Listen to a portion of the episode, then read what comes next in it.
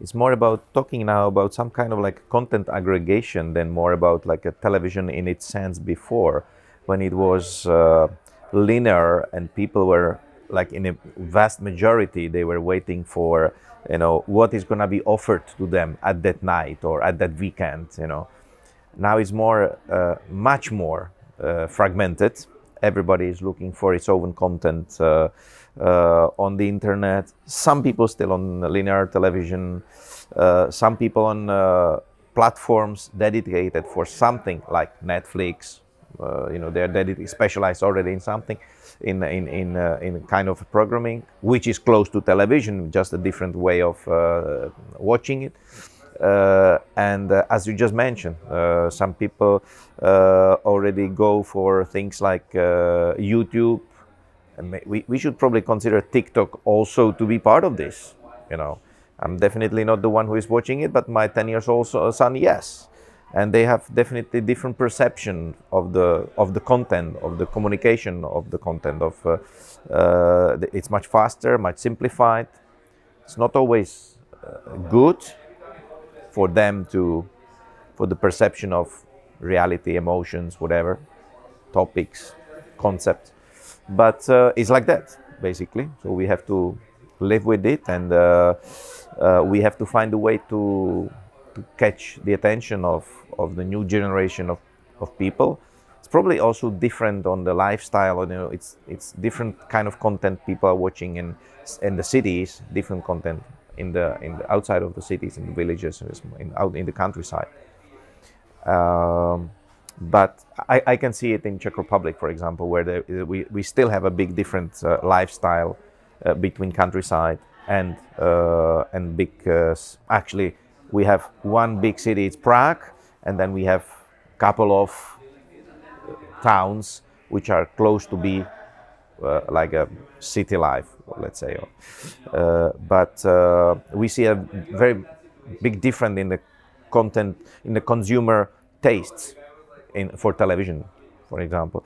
And indeed, when you are working for linear television as a producer, you have to take in consideration uh, you try to you try to catch the the the, the, the, the taste of uh, of all these people, all of these viewers, and uh, it's it's not easy. That's why also the TV stations now they tend to have more channels and they separate much more the target groups, of course. And uh, but this is the reality, I would say. it was the same, I think. It was the same. Probably there was a global strategy um, uh, as, as to say like a, a, consumer with a 10 years old son uh, quite busy uh, less and less able to really to go to the cinema it's somehow nice that i can get also some interesting content directly to netflix uh, which is sometimes actually harder and harder because over the last years I think uh, all of us, like the people who are like, uh, we love filmmaking and uh, television and uh, this kind of storytelling.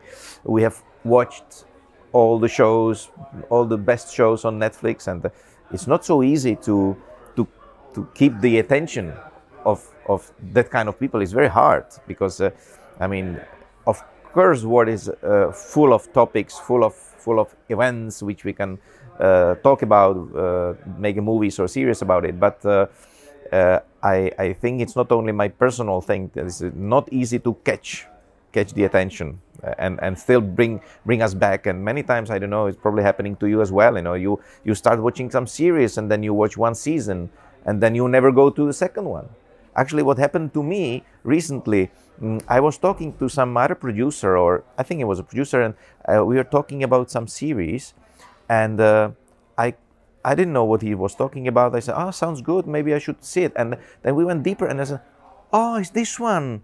I've seen the first season year ago."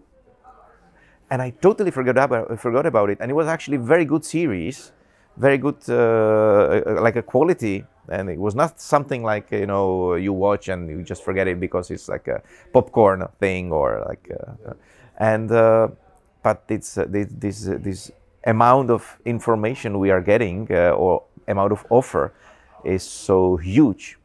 So I understand that they have to find the content uh, which will be different than uh, uh, than than uh, what I mean, which will make them unique, like Netflix or other kind of streamer or even the Czech televisions.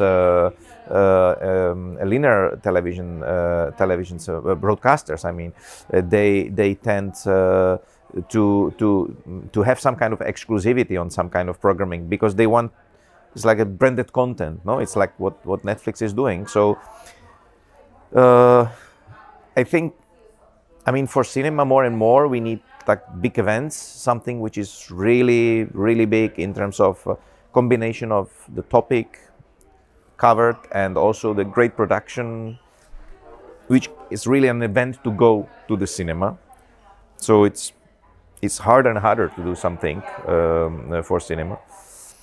At the same time, uh, cinema was always uh, for, at least in, in our countries, in, in, in Czech Republic, definitely, but I think it's quite the general uh, trend that the cinema was always, mm, the, you know, the center of the, the, the target group was like 25 years and people around it because that's the typical cinema goer he's going often because you know young people they want to spend the time together so they go to the cinema.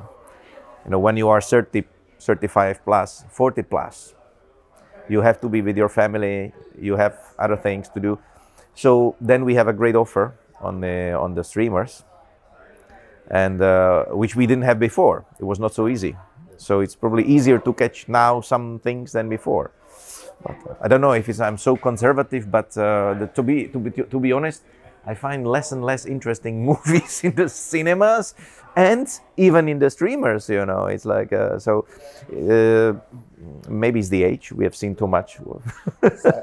I I agree. I think. Uh, uh, I don't want to say it's not good for the market, but I think it it will get to some kind of some point of consolidation I, because just yesterday, uh, being on the on the on the meeting gathering of APIT, uh, you know, we're sitting there and uh, all the producers and uh, talking about great opportunities, and uh, it seems like we are growing. The sky is the limit. You know, we are never gonna stop grow stop growing. The industry will be all the time more and more and more uh, content demand, and then at the same time, the reality as I is as I described. I think it's uh, just the consumers are less sensitive for it, but it's like that. You have a lot of content, and you are not always really. Uh, it's it's not the content that you must see, or it would have to exist. Uh, and but of course, some are somehow there are always some uh, some great things which are uh, coming up, and I guess that the amount of content which is being produced probably helps uh, grow the quality because you have a lot of people who can really shoot a lot and improve uh, because you are as a filmmaker you are by shooting you are learning. By, by doing things you are just getting better. You get the experience. It's always like about continuity about the long term. So so then uh, once once uh, there are some projects uh, uh, i mean i can say for example just comes to my mind Chernobyl on HBO or or even on HBO I liked the the Patria the the Spanish uh, series for me like you know very strong concepts very strong projects with something to say some strong topic. Uh, of course there are even lighter uh, genres which are worth but there is a lot of things which just you know just flow and they will disappear. And uh, but uh, but economically speaking like uh, from the producer's point of view uh, uh, is this really sustainable in this amount and this unlimited growth? I mean czech republic is going to now enter we have netflix like five years something like that. We have amazon but amazon is not so active so far. Is more like uh, linked to I think a German account uh, of the because we don't even have a Amazon uh, in Czech Republic for delivery services. We, we, we, they are they're serving Czech Republic from Germany, and uh, now is we you, we used to have or we still have HBO like uh, has been there like 15 years, and they they did a big reform, changing, um, going onto platform, and. Um, Uh, now it's actually in June supposed to open uh, Disney Plus. I think Universal is about to come to Europe and some other platforms. Uh, is this really sustainable? Uh, probably will be not. Uh, the people will not be willing to pay ten times the fee. So they are not even willing to pay for public TV anymore, which is somehow a pity. But the atmosphere in the society is like that and uh, so I think there will be some kind of a development in the in the years. I, I, don't I don't think it's possible to just to grow and grow and grow. Uh, I mean, many people are talking about some European VOD platform or something like that. So basically, we have the, the problem which we have we used to have always in the cinema that's why the cinema in Europe tend to be subsidized somehow, and or still tends to be. Uh, we have uh, basically we will never have a one territory. You know, there is this uh, wonderful idea of digi- digital single market, but uh, uh, it can be uh, somehow working, but not really. Like we cannot um, ignore territoriality. This is a key thing for the businesses. I mean, European Union is not United States. It's a different countries with different tastes, different people, different cultures, different languages, and it has to be accepted. So it would be a big problem for the European problem and for the European platform. But I think it's if one if such a platform will emerge uh, in some of the bigger countries, France, Germany, I don't know, and manages to grow uh, really and go across uh, the the uh, the borders, why not? But it's it's very hard to to do something like you know which would not be a natural thing. I mean, there is a there is a, a, mm, natural success of platforms like Netflix because they just uh, started in a huge territory, then they prove their existence, and they, they go further. They go to another countries. So I think if, if any, any, any European businessman will have an idea, okay, I want to have my platform, he might even still consider to go to start in the United States. You know, so it's like, uh, uh, it's not so easy uh, to, to, to, start uh, something like that. And uh, at the same time, uh, I see working with CEPI and talking to politicians and to European Commission, uh, unfortunately, there's, is not very easy to explain the, the complexity of the film industry and television industry or audiovisual industry to, to our politicians. And uh, unfortunately, they like to be, uh, uh, you know, they, they, they, if they are approached by Netflix or of these successful, su successful big players, they feel pleased and they they like to listen to them and they like to listen to uh, idea of uh, free market and uh, these things. Fine free market is free market but uh, this market is oligopoly market. This is oligopoly market. Um, it was it used to be always in television. It, it is now with platforms and producers content producers need some kind of we need some kind of understanding on the for the well of the whole industry, we need that our politicians uh, understand uh, that we need to make some kind of I, I, you know it sounds bad the regulation word but uh, uh some kind of hints uh, or let's say regulations which are supporting local and national um, and European uh, producers to be strong enough uh, to be able to to finance the industry, to finance their companies, uh, because as I said already before, and it's a long-term process to to be successful author, successful producer, successful co- uh, film company. You need continuity, and uh, if we don't uh, support continuity,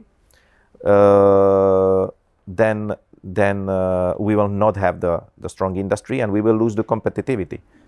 Uh, on the international market. And in the end of the day, we will just end up uh, like that. Uh, the big players will hire our authors. They will give them the work once, or maybe a few times more, but all the added value will stay with them. It will not stay in Europe.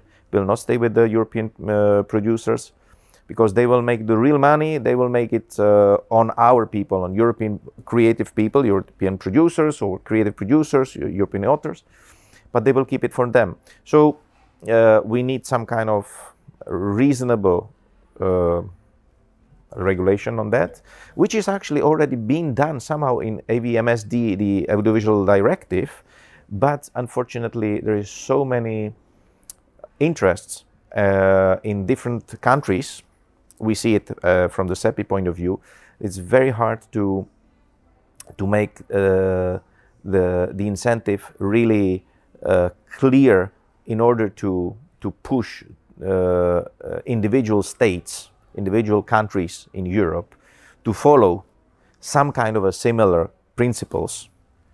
Uh, we see uh, we are facing a lot of like local uh, or, or, or, lobbying on the national level from the platforms, uh, but also from the local broadcasters, and they are protecting themselves a lot, which in the end of the day doesn't really help to the industry itself on the long term or mid term.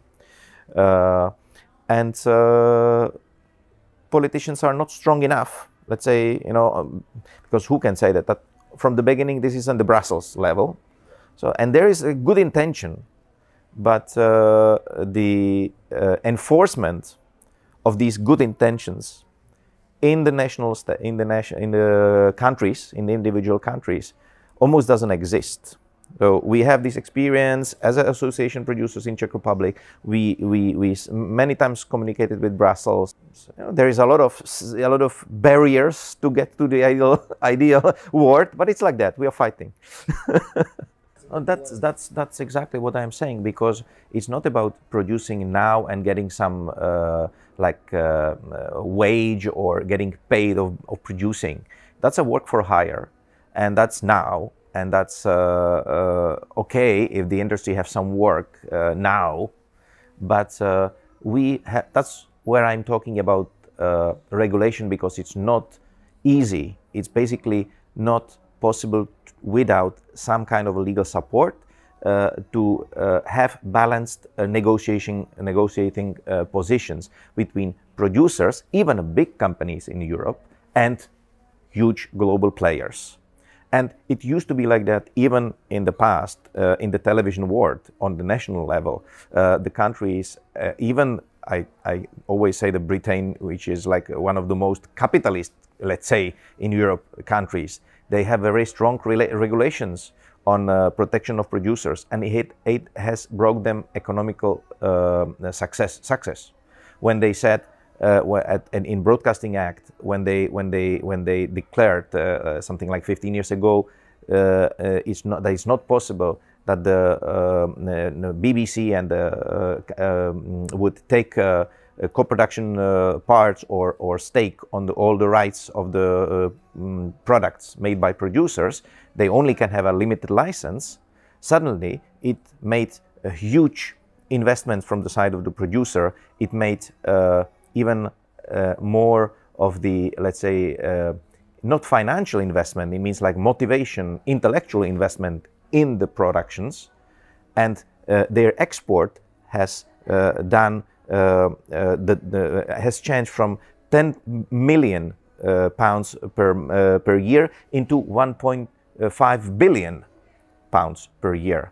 So these we call, it looks like a regulation. It sounds like socio- socialistic or whatever. It's not like that. It's just protecting our industry uh, in our benefits and to, to keep exactly to protect, to find a way to protect uh, intellectual property, to protect long-term value of what we do, what we create, in order to be monetize it uh, uh properly, because it's not about getting a small bread and butter uh, for, for, for doing something tomorrow, uh, today, but it's about uh, creating value which is then being exp- explored over the years and globally.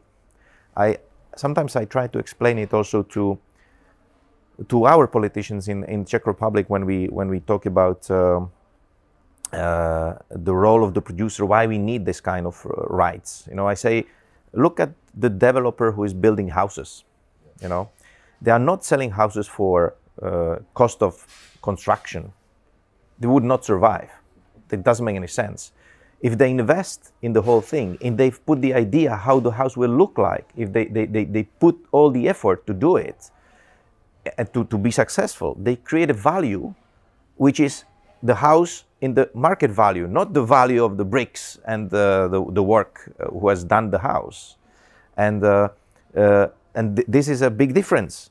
But we as a producer are asked many times by these global platforms or by the even national broadcasters many times uh, by these uh, uh, that uh, they, you get your you get your fee like uh, like the like the construction company.